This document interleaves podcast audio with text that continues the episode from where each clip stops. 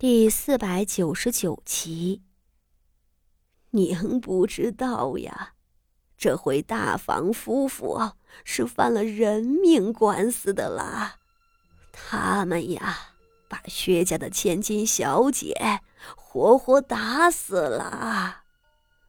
唉，我听说了之后，吓得连觉都睡不着了。皇后娘娘。您想想，这王子犯法与庶民同罪，这要是让人知道了，捏住了把柄，在圣上面前参奏一本，咱们整个徐家都要牵连上了啊！李氏说着，几乎要哭出来。您说，大房平日里不守礼法。我都也不计较，可谁知他们胆敢打死人命？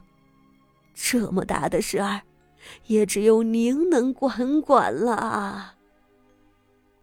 李氏声情并茂的诉说着，将妾室花招如何打死了薛大小姐，徐策夫妇又如何纵容花招说了个清楚。一旁的薛家众人。早跪在了地上，砰砰砰的磕头。薛家虽是京城外的芝麻小官，倒不是第一回进宫了。从前为了扶正薛姨娘，还被国公爷亲自带进来过。故而这一回也并不怯场。薛大太太领头，哭的那叫肝肠寸断；薛二太太磕一个头，就求一句。我们家活生生的大闺女啊，就这么被打死了。李氏装模作样，这薛大太太可是哭得真心实意，看着倒真是十分凄惨。皇后眉头紧皱。母亲，我此前就听身边宫人说了此事。薛家的长女死在了名媛是不假，可她是徐策新纳的妾室啊，妾室的生死都由主人家定夺，便是打死了也没有立案的。当初既然薛家同意将女儿送进来做妾，那就是把人卖给咱们徐家了，是生是死又能如何啊？皇后看着李氏，叹气道。唉，律法在此，便是告到圣上跟前也没有道理。母亲这话真是杞人忧天了。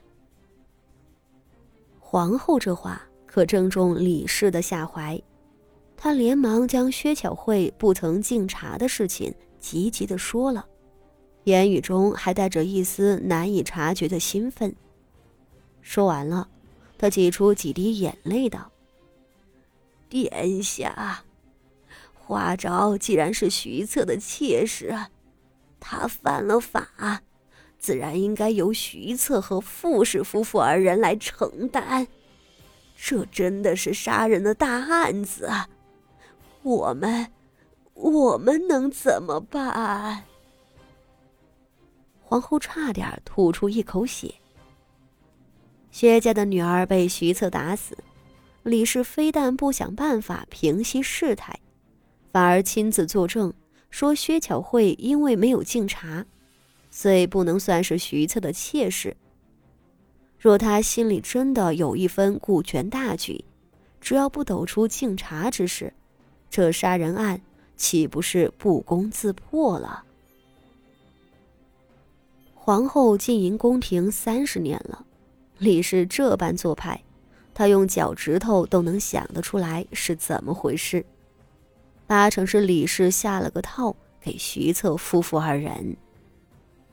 傅氏，你身为罪妇，还不速速跪下！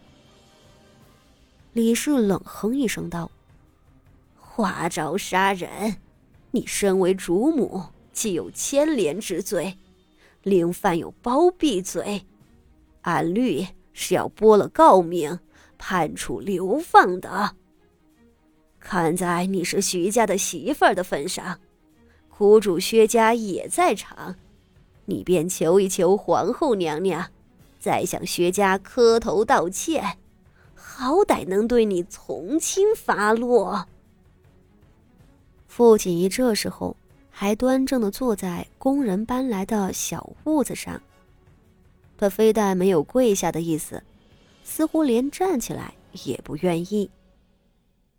李氏知道他油盐不进，冷笑一声，倒是看向了另一侧坐着的林氏，道：“这名媛啊，不是老神多嘴，徐策自幼不服管教。”如今又娶了个泼辣歹毒的富士，简直要闹得我们整个晋国公府不得安宁。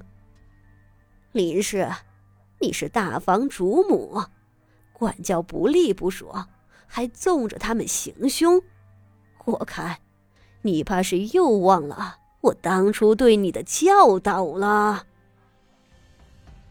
李氏提起当年对林氏的教导。饶是林氏早已不过那种日子了，还是忍不住白了脸色。对偏要跟着一块儿进宫的林氏，李氏可是乐见其成的。和傅锦仪不同，林氏可学不来泼辣那一套，只能任凭自己揉捏。